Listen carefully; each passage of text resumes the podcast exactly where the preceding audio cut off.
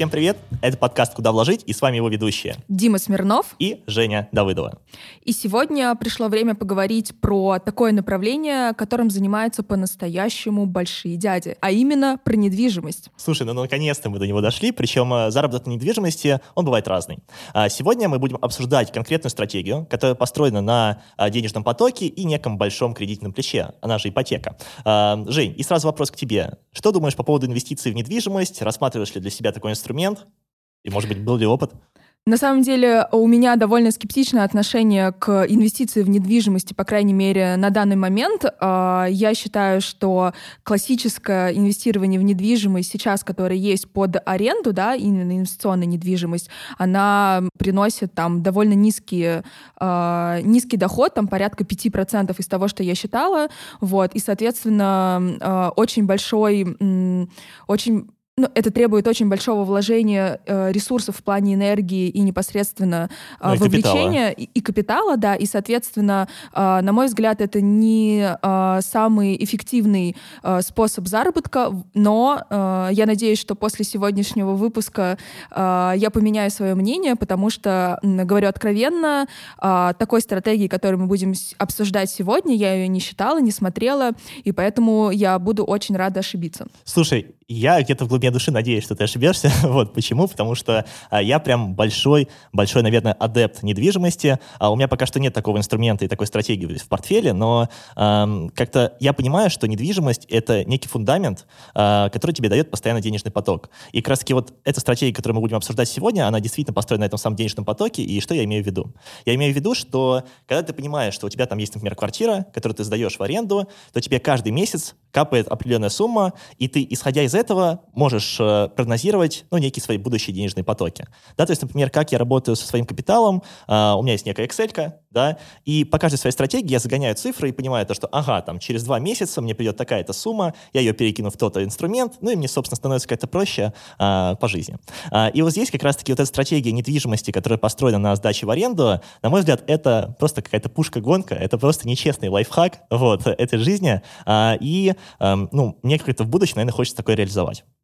Uh, хороший момент, но я здесь добавлю, uh, наверное, объяснение того, почему я считаю, что uh, в текущем видении этой стратегии, ну, в целом, инвестиции в недвижимости, мне кажется, не самым оптимальным. Первое — это довольно капиталоемко. Uh-huh. Второе — обеспечить диверсификацию довольно сложно, особенно если мы говорим про диверсификацию э, валютную и страновую, да, соответственно, чтобы у тебя была э, недвижимость по всему миру, ну, как бы нужно очень постараться, это раз, да, uh-huh. потому что управлять этим очень сложно. И второе, э, то, что, ну, это уже непосредственно очень большой капитал, соответственно, я, э, ну, как бы, я понимаю, что недвижимость это является одним из, э, ну, как бы в целом, да, способов в том числе и диверсифицировать свой портфель, но при этом а, пока у меня есть понимание, что есть, э, во-первых, более а, простые способы в целом инвестирования, да, и второе, даже если мы говорим про недвижимость, мне кажется, что там те же рейты Real Estate Investment uh-huh. Trust или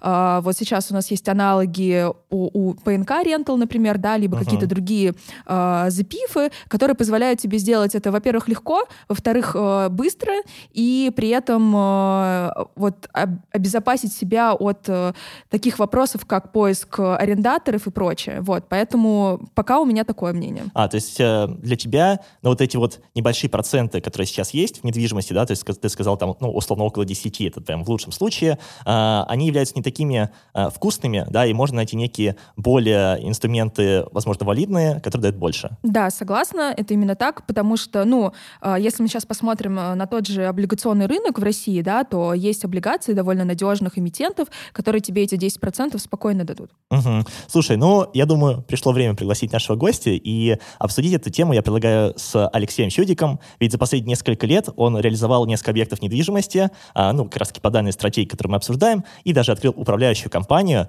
а, в которой берет объекты у других инвесторов под управление, ну и, собственно, как-то реализует. Алексей, приветствую. Да, ребят, всем привет. Э, давайте, давайте пообщаемся на эту тему. Ага. Очень будет интересная дискуссия, тем более я понимаю, что есть которые люди за, есть которые люди против. Будет да, интересно. уже готов вступить в бой, как да, я понимаю. Да, да. Круто. А, скажи, правильно я тебя представил, или ты хотел бы еще добавить пару слов в себя? Но здесь, по большому счету, по функции ты абсолютно прав. Э, я, по большому счету, там, можно сказать, что управляющая компания, но я себя таковой не считаю.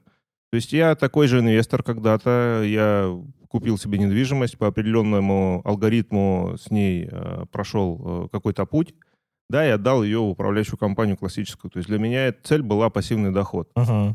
А спустя какое-то время я увидел, что мои ожидания они не оправдались, да, ввиду самых разных событий. То есть, ну, к примеру, это был 18 год, это был запуск э, чемпионата, чемпионата мира по футболу, угу. где все приехали. Ну, вкусное вот, время. Да, первые два месяца, когда я запустился, как раз вот я успел э, пассивно получить достаточно интересные деньги. Потом почему-то все уехали и наша заселяемость, она сильно снизилась. Uh-huh. И так как, ну, я позже об этом расскажу именно по какому алгоритму я работаю с недвижимостью, там достаточно большое кредитное плечо, а его нужно гасить.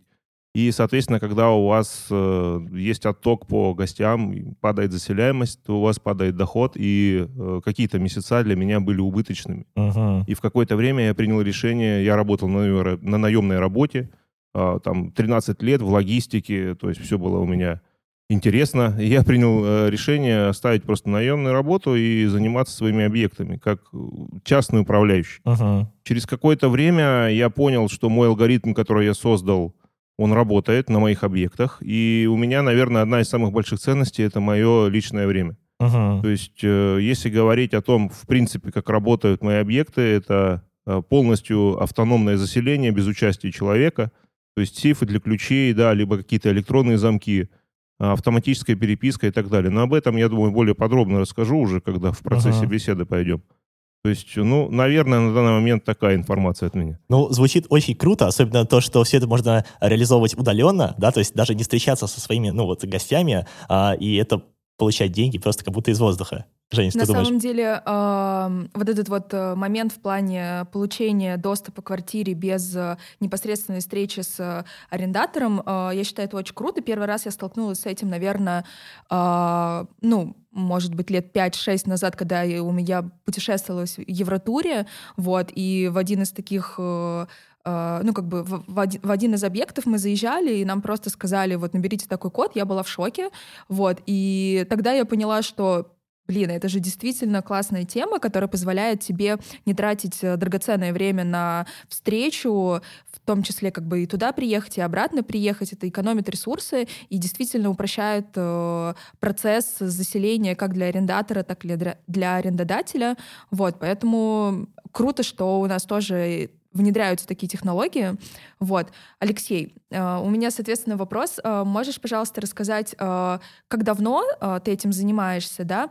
И, наверное, более детально уже рассказать про стратегию, в чем она заключается, как работает, как там используется кредитное плечо, в каком случае его стоит использовать или не стоит. Вот. Буду рада комментариям. Да, спасибо за вопрос. Я, наверное, начну, как обычно, с причины. Ну, мы для чего-то все делаем то, что мы делаем. А, в моем случае это была достаточно интересная, интенсивная наемная работа, э, где большинство из нас, людей, которые работали в найме там, с 7 утра до 7 вечера и хотели бы приезжать и видеть семью и так далее, и так далее. Но не у всех это получалось. Тем более, там, если мы говорим про Москву, иногда дорога занимает по 2-3 часа в один конец. Ну, это целиком и полностью мой случай. Вот, в какой-то момент э, мы с семьей решили посмотреть, в принципе, что происходит вокруг, и как-то параллельно э, инвестировать наши доходы. У нас достаточно были адекватные зарплаты на тот момент. Вот. И мы начали рассматривать варианты, где, в принципе, можно, ну, куда можно вложить деньги. Вот. И один из моментов э, мы решили инвестировать в недвижимость. Э, проходили обучение, нашли, не поверите, просто на Ютубе э, Николая Марачковского. Это тот человек, которого я считаю своим наставником. Э, и в 2018 году супруга прошла у него обучение, я подслушивал, подсматривал и тоже чему-то научился. И в 2018 году после его обучения мы запустили первый наш инвестиционный объект. Давайте я расскажу, в принципе, по большому счету, алгоритм, как это работает, uh-huh. для того, чтобы там ребята, слушатели, могли воз... да, возможно, могли применить эту схему. Она абсолютно рабочая. Здесь нет привязки только к Москве. В принципе, это может быть любой город, наверное, мира. Угу. если есть возможность брать ипотеку. А я правильно понимаю то, что частично это базируется вот на этих принципах Киосаки, да, которые он когда-то описал, что, э, ну, наверное, здесь задействовано несколько факторов. Первое — это ипотека, да, то есть когда мы морозим не свои деньги, а по факту деньги банка. Э, раз мы берем ипотеку, то инфляция нам становится выгодна, потому что одно дело, когда ты там, не знаю, платеж у тебя 30 тысяч, это сегодня, через 5 лет 30 тысяч, может, ты батон хлеба не купишь. Вот это второй, наверное, такой постулат. Э, и третий, наверное, постулат. Э, мы берем квартиру, э, делим ее на максимальное большое количество мини-квартир, если так можно сказать, э, и пытаемся прям максимальную доходность выжить. Э, так ли это? По большому счету, абсолютно правильно. Все, все моменты. Единственное, что если сказать проще про, последний, э, про последнюю реплику, да, это мы просто большое делим на малое. То есть это работает не только uh-huh. в квартирах, это можно делить и, там, не знаю, участки земельные, да, кадастрить и так далее. То есть покупаешь... Гаражи, боль... например, вот я гаражи, знаю. да, гаражи и так далее. Покупаешь большое, делишь на несколько частей, продаешь просто дороже. Эта история работает, ну, уже, не знаю, сотни лет, мне uh-huh. кажется. В нашем случае это то же самое. То есть что происходит? Э, есть э, ну, определенный алгоритм, по которому можно и нужно подбирать жилье. Самый, давайте начнем вот с самого простого. Например, однокомнатная квартира. А, она э, имеет отдельную кухню, отдельную комнату. Uh-huh. То есть э, по определенной схеме вы просто подбираете объект, который вам подходит.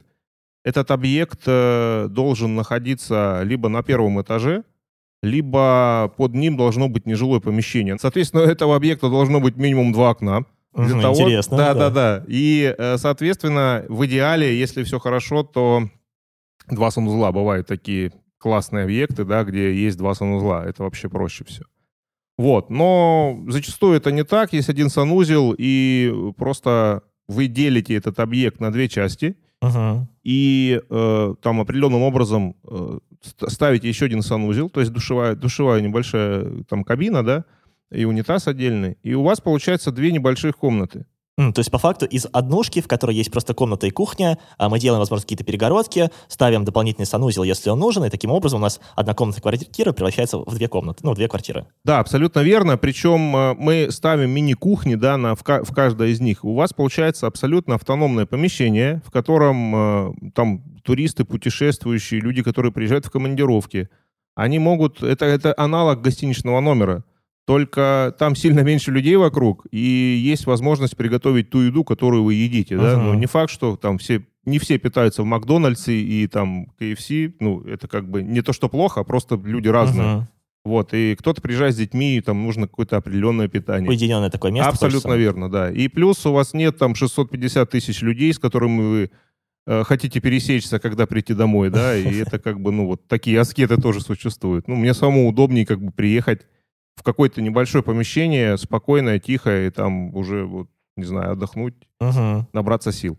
Алексей, у меня сразу такой вопрос, наверное, к деталям, да. А, ты упомянул, что а, идеально, чтобы было два санузла. А вот если нет двух санузлов, да, если я правильно понимаю, есть нюансы в плане мокрых зон, в которые можно вот это, собственно говоря, санузлы организовывать, да, и кухни, видимо, тоже.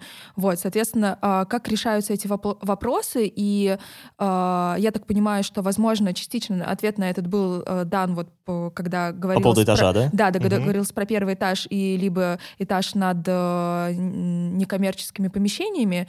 И, соответственно, влияет ли здесь э, такой момент, как статус квартиры? То есть квартира это или апартаменты? Что здесь выгоднее в данном случае? Здесь э, самое важное то, что если вы, э, если у вас в вашем помещении всего один санузел, а вам нужно два, то вы можете, то вы нарушаете, в принципе, если это статус квартиры, нарушаете, в принципе, там очень много всяких норм, если uh-huh. под вами живут э, там соседи, образно. Если под вами э, никто не живет, то вы ну, не нарушаете эти нормы. Но если говорить сейчас в данный момент про Москву, например, ну, эту историю очень сложно узаконить, потому что есть ну, какие-то там постановления, да, которые это ну, регламентируют достаточно сильно. Uh-huh. Вот, поэтому здесь абсолютно тоже верное дополнение в плане того, что существует, в принципе, два типа жилья. Есть э, жилье типа квартира, и есть жилье апартаменты. Апартаменты, оно по факту не является жилым помещением. То есть это вот, там, не знаю, они бывают разные, там общего назначения, бывают даже гостиничного типа, но все-таки. То есть там можно э, ставить там унитаз, образно говоря, хоть 8 унитазов там поставьте, да, и здесь особых каких-то ну, там э, архисложных моментов не возникнет. То есть по закону просто это легче делать с апартаментами, нежели с квартирами? Абсолютно верно. И здесь апартаменты зачастую даже, ну, их вам не важен какой этаж. Вы uh-huh. можете на любом этаже сделать то, что вам удобно. да? Это правда, да. Ну, вот э, с квартирами это все гораздо сложнее. Опять же, есть свой алгоритм, там, это первый этаж, либо этаж э, под э, нежилое помещение под ним должно быть. И все-таки есть сложности с узаканиванием. Ну, это, это факт, да. Это, на сегодняшний день это такая задача, которую нужно будет решать. А как это делается технически, но здесь, наверное, все-таки больше к строителям. Но я как человек, который прошел три инвест-ремонта э, за два года, Ой, и да, я теперь могу светиться в темноте и понимаю, там, что там происходит вокруг. Там у вас есть один санузел, вы сотую трубу, там, да, сейчас начнется дичь, э, под э, уклоном, по-моему, расклонкой в 5 сантиметров. Ой, протя- протягиваете, да, протягиваете э, в другой санузел, который вы делаете, да, и просто делается фальш-пол, поднимается примерно на 15 сантиметров, то есть это ступенька по факту, uh-huh. Да, которая там нивелируется, либо обычной ступенькой делается, либо какой-то скос, но это абсолютно рабочая схема. Круто. А, давайте я тогда подытожу вот этот блок. То есть, по факту, а, если мы смотрим на эту стратегию, а мы смотрим, как правило, на несколько типов квартир. Первое — это, ну, желательно какие-то там однушки, да, потому что они более ликвидные. Вот, а, мы стараемся, если это однушка, поделить ее на две студии, да, путем того, чтобы поставить мокрую точку, да, там дополнительный санузел, и, собственно, сдавать каждую по отдельности. Либо, что более предпочтительно, мы смотрим на апартаменты, потому что апартаменты не обязательно второй этаж, да, то есть можно ставить а, бесконечное количество санузлов, вот, делить там, не знаю, одни апартаменты чуть там, ну, сколько фантазии хватит, вот. А давайте зайдем еще, наверное, с другой стороны. А, с чего все начинается? Да, все начинается с того, что, наверное, идет какой-то поиск локации, да, и уже вот потом забираются апартамент или однушка, то есть как это происходит? Ну, здесь, да, в любом случае нужны стартовые позиции, и, наверное, локация — это один из таких шагов, но он не первый. Uh-huh. Сначала вам нужно понять ваш кредитный потенциал, это важно, потому что в эту стратегию нужно заходить деньгами банка, и вам нужно понимать, если вы какой-нибудь, не знаю, безработный 26 лет, и у вас нет какого-то там образно дохода, и вы не можете доказать Э, что у вас есть какие-то там, э, ну, откуда-то пополнение средств, uh-huh. то, наверное, сложно вам банк даст кредит и так далее. То есть, ну, самая, остальная, самая основная история это, то есть люди, которые работают в найме, у которых хорошая белая зарплата, и это, ну, абсолютно решаемая задача. То есть в нашем случае так и было, да, мы два человека, которые там в крупных корпорациях работали, uh-huh. у нас достаточно большой срок работы и белая зарплата и так далее. То есть нам без проблем, э, ну, давали ипотеку. То есть технически как это происходит? А, вы сначала подбираете объект, который вам нужен, то есть локация и так далее, и так далее. То есть что первое? Вы оценили свой кредитный потенциал, uh-huh. он есть. Вы подбираете локацию, объект, который вам подходит. А дальше вы уже выходите на сделку, uh-huh. и после этого вы должны внести первоначальный взнос. Uh-huh. На, тот, на, на момент 2018 года там это можно было сделать около 10% от суммы, от стоимости, в принципе, помещения. На данный момент сейчас ну, 15-20, где-то 25. Вот, вот, наверное, сейчас реалии такие на сегодняшний день. Это, те, это первая часть э, ваших средств, которые вы вносите. Uh-huh. Соответственно, вы внесли средства и купили там помещение, да, скорее всего, это будет стройвариант, ну, наверное, то есть в бетоне. А вопрос, получается, лучше сразу без отделки покупать, то есть максимально такую э, как-то, не знаю, на моменте бетон или как называется правильно? Ну, в бетоне, на ключах, как говорят, еще что-то. Здесь, знаете как, все зависит от стратегии. А, в нашем случае мы все наши объекты покупали еще до выдачи ключей. Uh-huh. Это наиболее интересные цены, да, то есть, ну, как бы еще объект недостроен, есть какие-то всегда есть риски, и, соответственно, всегда есть премия за риск. Uh-huh. Соответственно, ну, наша стратегия такая. Есть, в принципе, на данный момент достаточно большой рынок уже готового жилья. То есть э, не жилья, а готовых объектов вы можете купить уже готовое и на следующий день получать денежный поток. Угу. Но в цену этого объекта уже вложено все то, что могли бы вы где-то как-то сэкономить. Но опять же, у каждого своя задача, угу. своя стратегия. Вот, в нашем случае мы брали все до выдачи ключей, там где-то за несколько месяцев. Пока шел ремонт э, и пока достраивалось, вернее, достраивался жилье, шел ремонт, мы платили со своего кармана. А вопрос, а шел ремонт, это имеется в виду тот, который вы уже сами делали, или ремонт, который непосредственно делает, ну вот, компания, которая строит здание? Нет-нет, до выдачи ключей есть какое-то время, э, как пока идет ремонт, ну, до, достройка здания, uh-huh, да, uh-huh, можно uh-huh. так сказать. Опять же, здесь заострю внимание на том, что квартиры и апартаменты, они сдаются в абсолютно разное время. У нас есть и квартиры, и апартаменты. Опыты там и там мы получили. В квартирах мы получили более быстрый опыт, в апартаментах нас задержали примерно на 8 месяцев. Уф, ну немало, есть, ну, да. есть Это моменты... много, да. да, это много. Ну, объясню сразу разницу, да, почему, в чем разница квартиры и апартаментов в плане сдачи. А, квартиры — это как бы, ну, статус квартиры. Это значит, что там есть какая-то там по закону прилегающая территория, там, да, какие-то инфраструктуру сразу должен построить застройщик, детские сады, там, школы, вот, вот эти все моменты. Апартаменты, они не являются жилой историей. То есть это не жилое помещение. И там, во-первых, они зачастую дешевле, чем квартира. Это тоже хорошая история для инвесторов.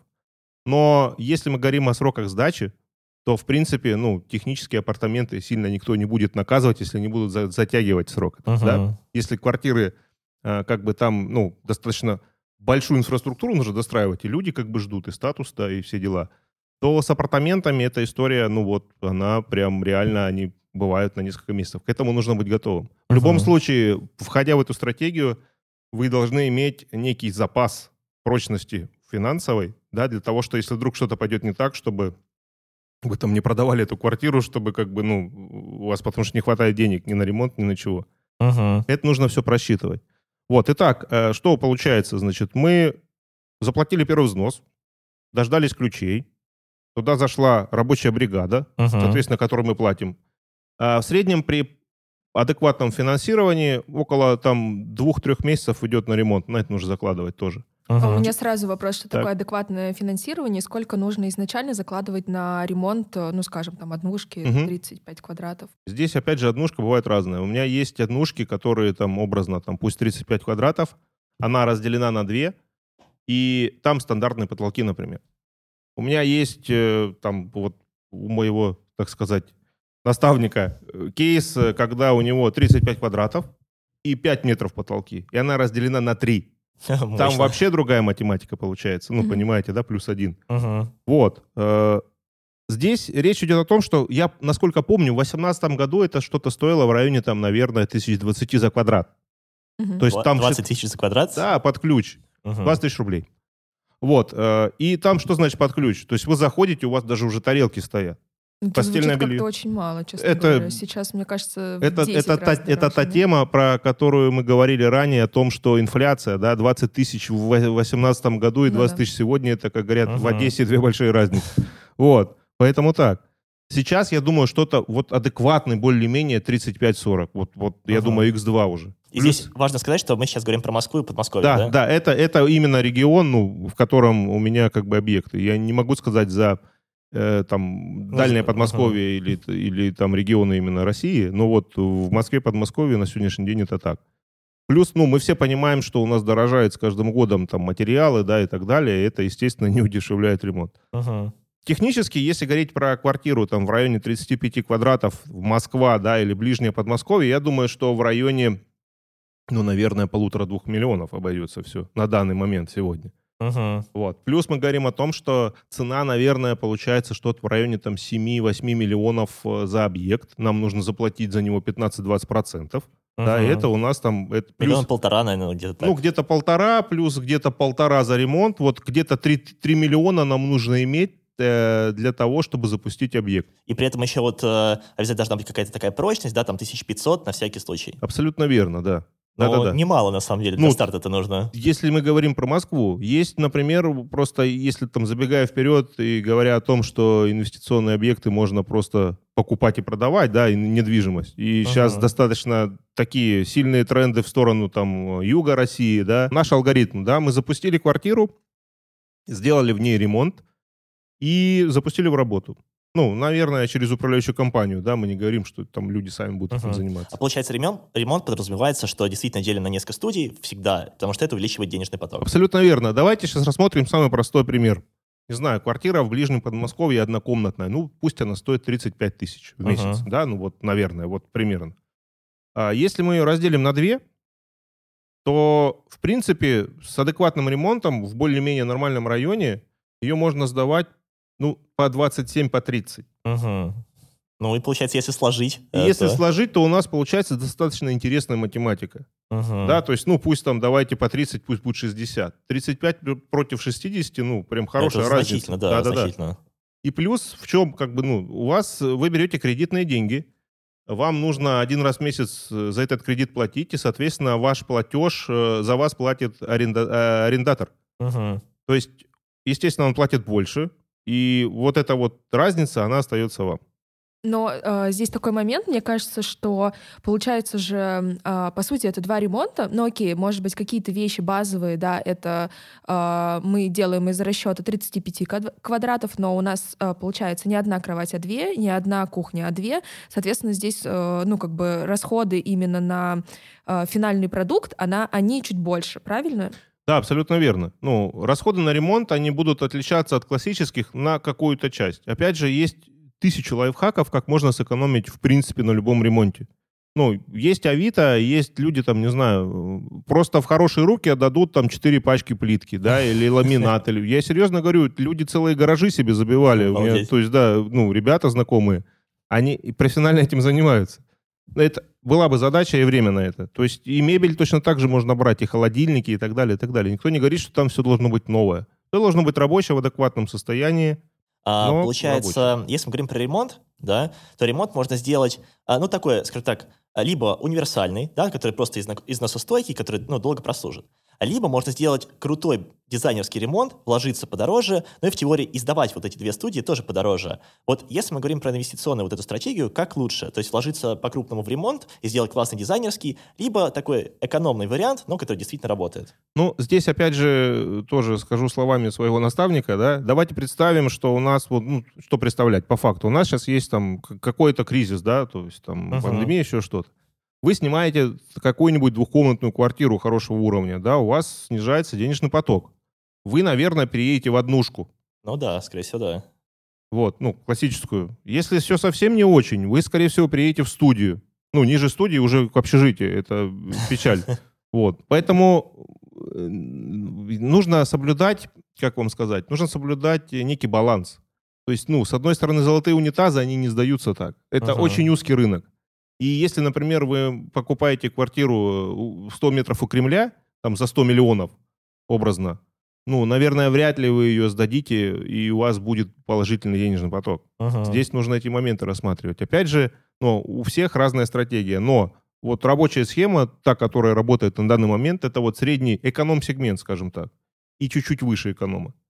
То есть не нужно прям совсем экономить э, на ремонте, но и тоже там вензеля и супер-пупер все дорогое, ну, тоже я бы не делал. Потому что рано или поздно, там, спустя экспло- год-полтора эксплуатации, вы просто делаете косметику, вы Ага. перекрашиваете стены, вы делаете ребрендинг, да, какой-то там дизайнерские решения. Опять же, все меняется очень сильно. В 2018 году, когда мы делали первый объект, там было все, ну, демократичное по цене и белые стены, да, потому что как бы краска дешевая, да. Мгм. Откатал, пришел самостоятельно и дальше. Сейчас уже в эти квартиры и студии не сильно заезжают люди. Они хотят уже какую-то изюминку.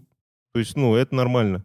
А, У меня здесь, наверное, такой комментарий и одновременно вопрос, э, что, наверное, э, нужно исходить из э, понимания целевой аудитории, да, конечного клиента. Вот. И, соответственно, э, вопрос, какой конкретно у тебя целевой а, э, целевой клиент э, в данной стратегии, и а, есть ли а, нюансы в плане, это всегда краткосрочная аренда, либо это долгосрочная аренда? Э, Значит, смотри, какая история. Очень много моих коллег, я, ну, я опять же хочу сказать о том, что я не считаю себя классической управляющей компанией, я скорее частный управляющий.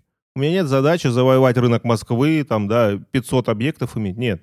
У меня задача иметь свое личное свободное время, заниматься чем я хочу, и параллельно э, получать доход от того тоже, что мне нравится, да, от своих объектов и от объектов моих инвестор- и инвесторов. И инвесторы, чтобы зарабатывали. Скорее, скорее, сначала идет заработок инвестора, а потом уже мой.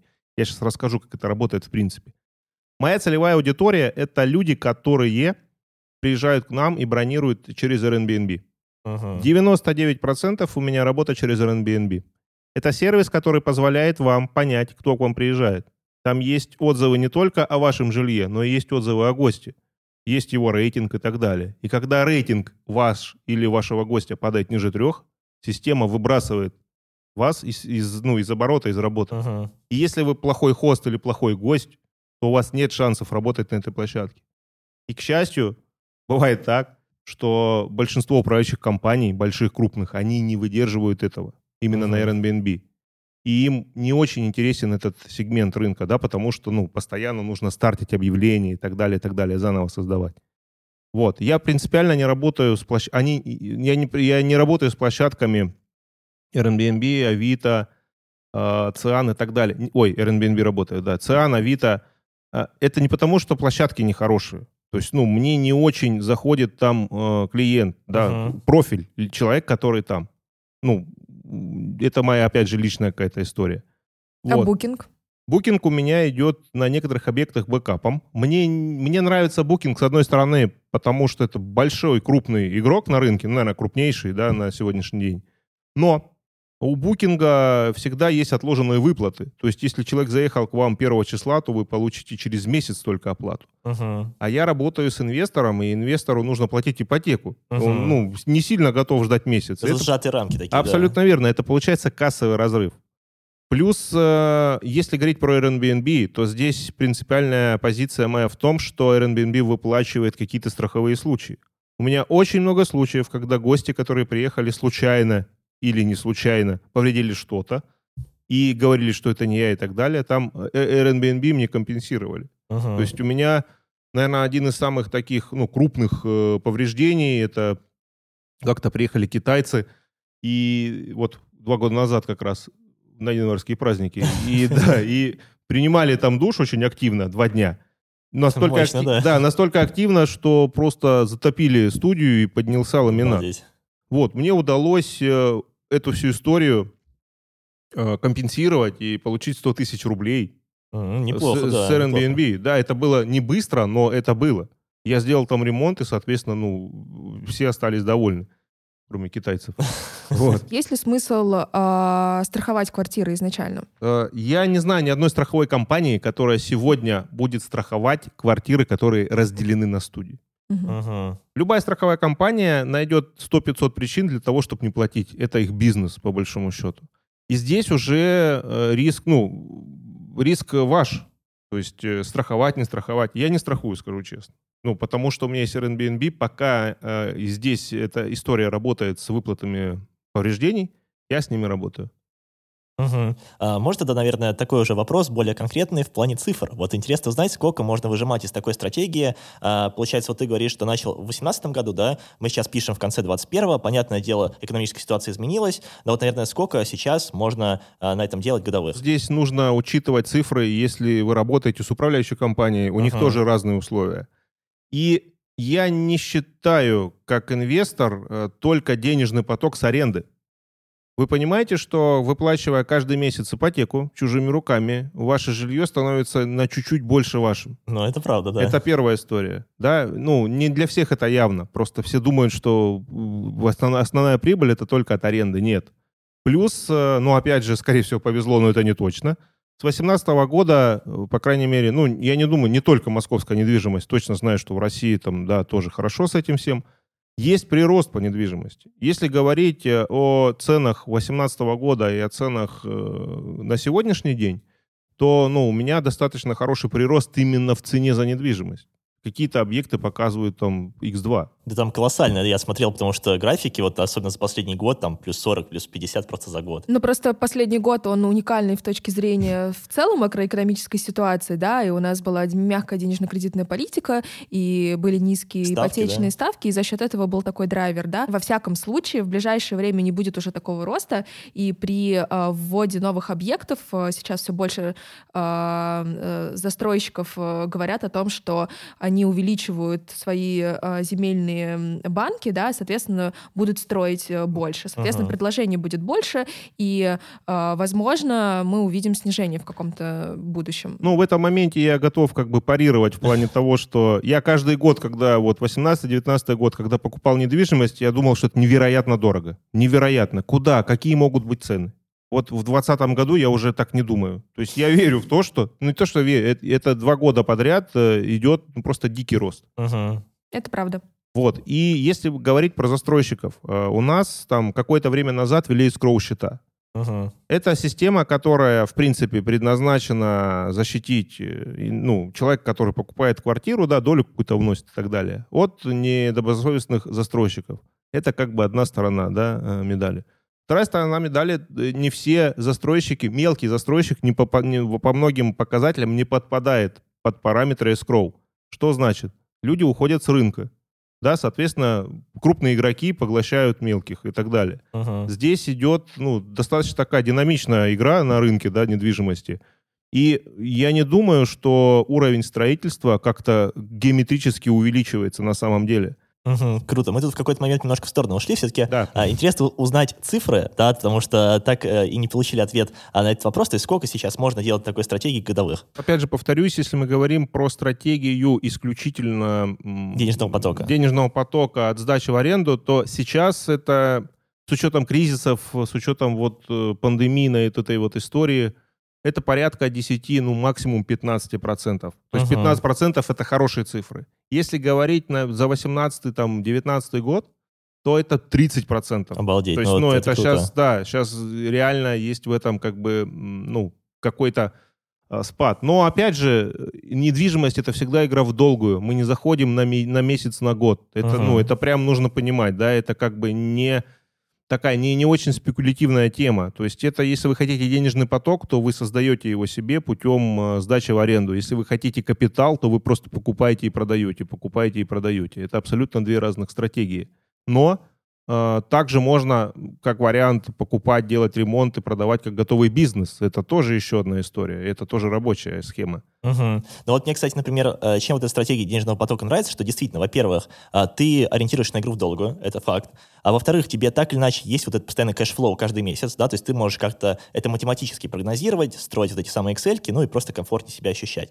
А, и в-третьих, действительно, мне очень нравится вот эта мысль того, что а, объект, особенно недвижимость в Москве или там под Москвой, она всегда исторически растет, в рублях это важно вот оговорить. Да, в рублях. А, да, но так или иначе, по факту это тот капитал, тот объект, та, та штука, да, которая будет кормить тебя а, всю жизнь. А, и здесь, наверное, вот такой вопрос. Предположим, я хочу зайти в эту стратегию, ну, там, на перспективе вот полгода, а, там, где-то летом 2022 Имеет ли это смысл? А, или, возможно, рынок недвижимости, не знаю, изменится, да, и все станет еще хуже, и доходность еще больше упадет? Э, здесь я скажу только за себя. Я практик, прям практик-практик. Можно говорить о чем угодно, но если это все не, под, не, не подкрепляется вашими действиями конкретными, uh-huh. то это останется на уровне разговоров нет смысла, мне кажется, нет смысла ждать чего-то, что может произойти. Ну, опять же, никто не знает, что произойдет. Какая-нибудь, извините, штамм очередной или еще uh-huh. что-то. Нужно действовать сейчас. Самое лучшее время действовать это сейчас. На рынке всегда есть э, объекты, которые можно найти по интересной цене. Ну, их нужно просто искать. Есть люди, которые этим, повторюсь, профессионально занимаются. И вы можете не тратить свое время, а вы можете просто там заплатить там этим людям купить чужой опыт, грубо uh-huh. говоря, либо заработать свой, опять же, да, позитивный, негативный. Ну, это и то, совсем... это ценно. Да, да, да. Ценно. Вот, лучше комбинировать. Вот, и получается так, что, ну, я бы не ждал. Если есть возможность, нужно заходить сейчас и смотреть э, на те реалии сегодняшнего дня, которые есть. Если будет лучше, отлично, все мы умножимся и так далее. Если будет хуже, то нужно всегда просчитывать математику, ну, э, с тем моментом, что вы уйдете в долгосрок. Опять же, сейчас возвращаясь к вопросу посуточно, понедельно, помесячно и так далее, я раньше сдавал только посуточно. Ну, по идее, самый лучший профит.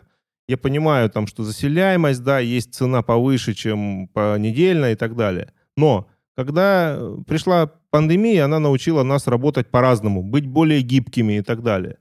И я использую стратегию смешанную. То есть средний срок, так называемый, я сдаю на любые, на любые сроки. Uh-huh. Я понимаю, что если человек заезжает там больше, чем на неделю, он получает скидку 10%. Об этом у меня везде как бы там на всех объявлениях написано. Человек, если заезжает на месяц, он получает скидку еще больше. У меня есть кейс, где у меня люди в студиях живут там на год. Мы заключили с ним Точно, договор, да, да, да. То есть человек там из Турции приехал работать и так далее. У меня есть кейсы, когда люди живут, ну, мы говорим о студиях, которые по размеру там 15-20 квадратов. Да, ага. это, это не пентхаусы там шестиуровневые и так далее. И получается так, что, в принципе, по большому счету, люди приезжают на работу, в командировку какую-то длительную, и их устраивает эта локация, да, потому что, ну, да, пусть она не очень большая, но она чистая, новая, там все есть, все, что нужно. И своя как раз таки. И, и, да, и здесь э, все рядом, рядом метро там, да, или еще какие-то точки, ну, по которым, притяжения, по которым э, заехал гость.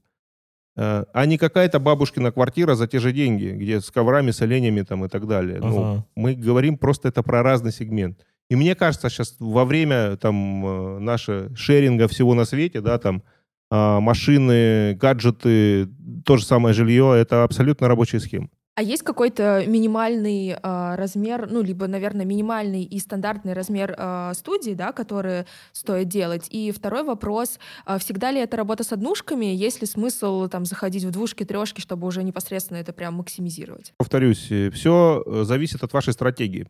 Я знаю вот тоже, опять же, кейсе ребят, что из 6, квадра... 6 квадратов сдавали без окна. Обалдеть. Да, там, конечно, это уровень, но это такие, больше со страшилками. Ну, нестандартная ситуация, но она была.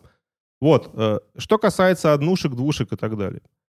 Самый ликвидный вариант, естественно, да, ну, при, когда вы входите в эту стратегию, вы должны понимать, как вы будете из нее выходить и примерно через сколько. То есть есть, опять же, сегмент, э, например, доходных домов. То есть это там где-то дом, который построен на земле, он разделен на много таких студий, и это прям вот такой отель-отель. Uh-huh. И там достаточно интересный денежный поток идет оттуда. Это реальная работа получается, потому что там ну, по 15, по 20 и так далее студий. Но чтобы этот дом продать, ну, наверное, нужно сильно постараться. Это уз- очень узкий рынок в этом плане. Но мы говорим о том, что это стратегия денежного потока, а не капитала. Также э, есть варианты однокомнатной квартиры, которая делится на три. Там три окна, большая комната, например, да, и кухня. То есть большую комнату можно разделить на две. И тогда, Всякие схемы пошли. Да, да, и тогда у вас получается прям очень интересная математика. И это очень интересно. Есть, ну, вот угловые, да, какие-то вот вещи, которые прям очень интересно э, делятся. А вот поэтому, получается, желательно брать как можно больше окон, потому что чем больше окон, тем больше потенциально студий ты можешь создать. Абсолютно верно. Но здесь нужно смотреть, ну, опять же, этажность, да, и что это квартира или апартаменты, Апартамент, да. А двухкомнатная квартира, классическая история, тоже делится на три студии. То есть, опять же, есть там какие-то распашонки. Все нужно, планировка очень важна. Чем меньше вы затратитесь на ремонт, тем больше ваш профит. У, у нас есть один из кейсов, мы покупали двухкомнатную квартиру, и там санузел, например, 4 квадрата, два санузла. Один санузел там 2,5 квадрата, и напротив санузел 4 квадрата. Мы, не выходя из мокрых зон, просто поставили стенку между двумя санузлами, и эти два санузла отошли просто к этим студиям. Как сложилось, неплохо. У меня еще есть пару вопросов, на самом деле. Э, очень, э, ну, хочется понять подробно, да, как это делается. А вот, э, наверное, для того, чтобы финализировать, наверное, понимание, вот однушка, поделили на две студии. Как мы организовываем вход, чтобы было два входа? Или это какая-то одна входная группа? Как это делается? Да, ну правильный вопрос абсолютно. То есть у тебя получается одна входная дверь общая.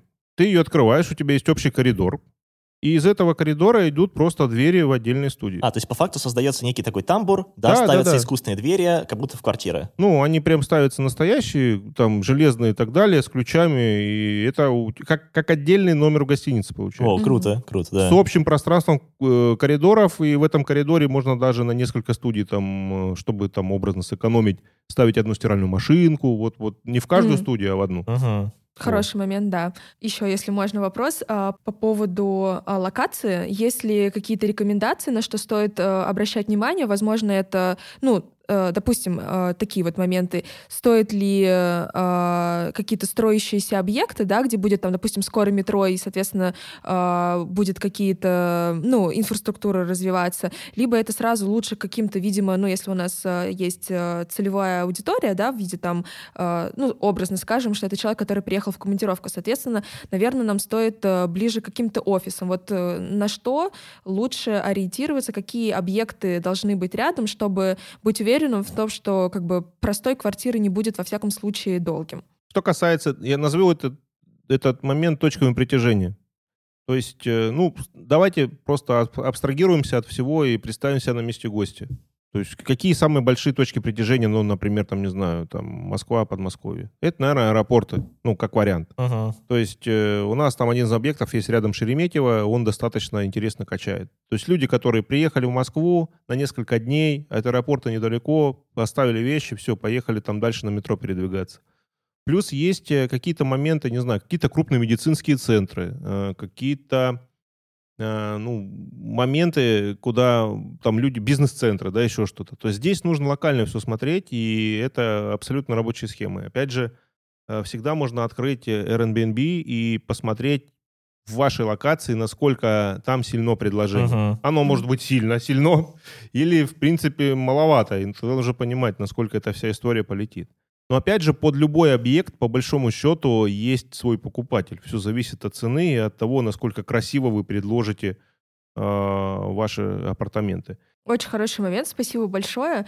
А, И вот э, финалочка. а, Сколько Так, чтобы зан- добить, да, такая Да, да, да. короночка. А, Ну, просто мне хочется прям подробно все это понять, а, сколько занимает э, времени узаканивания перепланировок, да, и насколько это действительно трудозатратно, либо вообще просто это сделать, э, и э, не стоит там бояться потенциальным инвесторам, тем, кто хочет зайти в эту тему.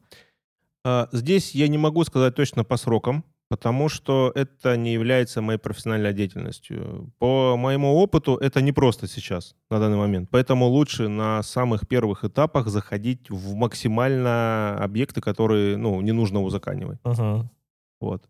Еще один момент я хотел уточнить э, Интересно. по поводу того, э, как, в принципе, какие лайфхаки есть по стратегии именно покупки э, жилья.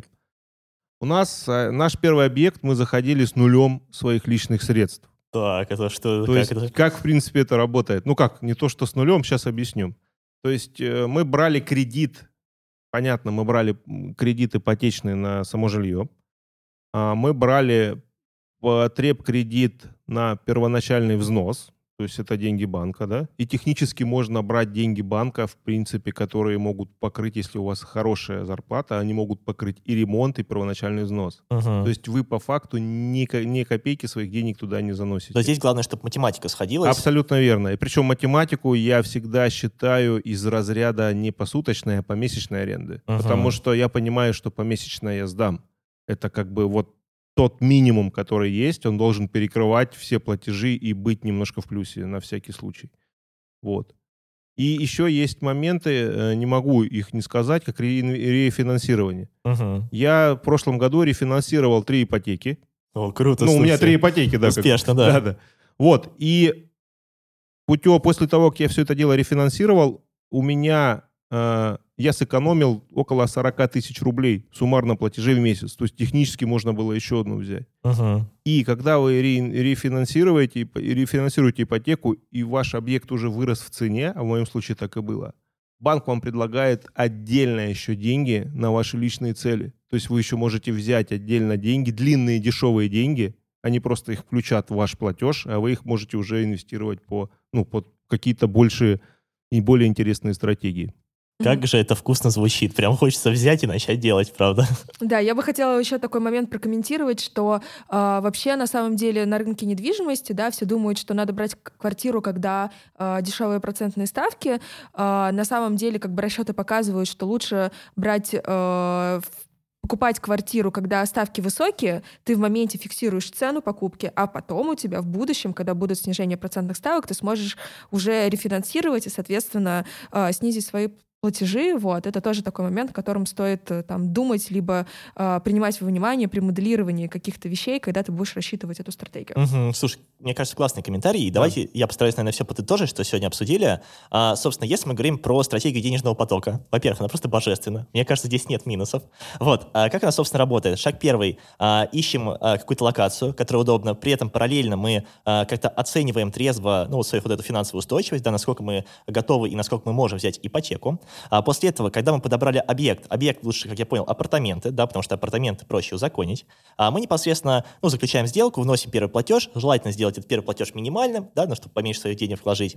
А, ну и, собственно, в процессе что происходит? А, пока там, предположим, достраивается объект, а мы занимаемся, ну, какой-то вот этой планировкой, да, то есть, возможно, все это рисуем, узаканиваем, в какой-то момент мы получаем ключи, бац, заводим прям в тот же день бригаду, а бригада примерно 2-3 месяца все это ремонтирует, а, ну и, собственно, в идеале вот через это время мы уже получаем там, а, предположим, две студии, да, которые работают, которые можно сдавать там, ну, через известные сервисы. Все ли верно или нужно еще что-то добавить? Да, нужно добавить то, что у вас должен быть на всякий случай какой-то страховой депозит в деньгах, uh-huh. да, потому что, ну, как говорят этот самый ремонт по-таджикски означает вечность. Вот поэтому здесь нужно предугад... ну, предусмотреть моменты с э, строителями, да, и какие-то нюансы, которые могут возникнуть всегда. Uh-huh. То есть они могут задержать стройку, да, ремонт, и вы лишний месяц заплатите ипотеку и так далее. То есть, ну, вот эти все моменты важно, важно иметь какой-то, в принципе, подушку безопасности. Угу. Круто. А, Жень, вот э, я думаю, уже наш диалог подходит к концу. А, как ты думаешь, поменялось ли твое отношение к недвижимости, или ты пока что до сих пор смотришь скептично а, на это направление? На самом деле оно поменялось. Если мы говорим там про цифру от 15%, мне кажется, что uh, в данном случае действительно все вот эти вот силы, они стоят того. Вот, но э, при этом э, конкретно для себя я бы была намного более спокойной, если передо мной был э, построен финансовый план, как это все делать, да, соответственно, я, наверное, себе поставлю на ближайшее время такую задачку посчитать uh-huh. э, и непосредственно на цифрах пощупать, э, действительно ли это так, вот, и э, постараться по максимуму захеджировать там свои риски в плане э, вот этой вот самой, да, нашей любимой подушкой безопасности, uh-huh. вот, и тогда уже, особенно если мы там говорим про какую-то э, складчину, то, в принципе, для снижения вот этого порога, да, когда ты можешь обеспечить в том числе и диверсификацию, мой любимый принцип инвестирования, то тогда, в принципе, это уже звучит э, намного лучше, чем э, те 5%, которые я видела до этого. Uh-huh. Слушай, круто. Я думаю, на этом мы будем постепенно заканчивать наш выпуск. А, напоминаю, что у нас есть телеграм-канал, в котором мы, во-первых, выложим контакт Алексея, вот, вот, э, я думаю, он прям является центром экспертизы, ну, куда действительно можно обратиться.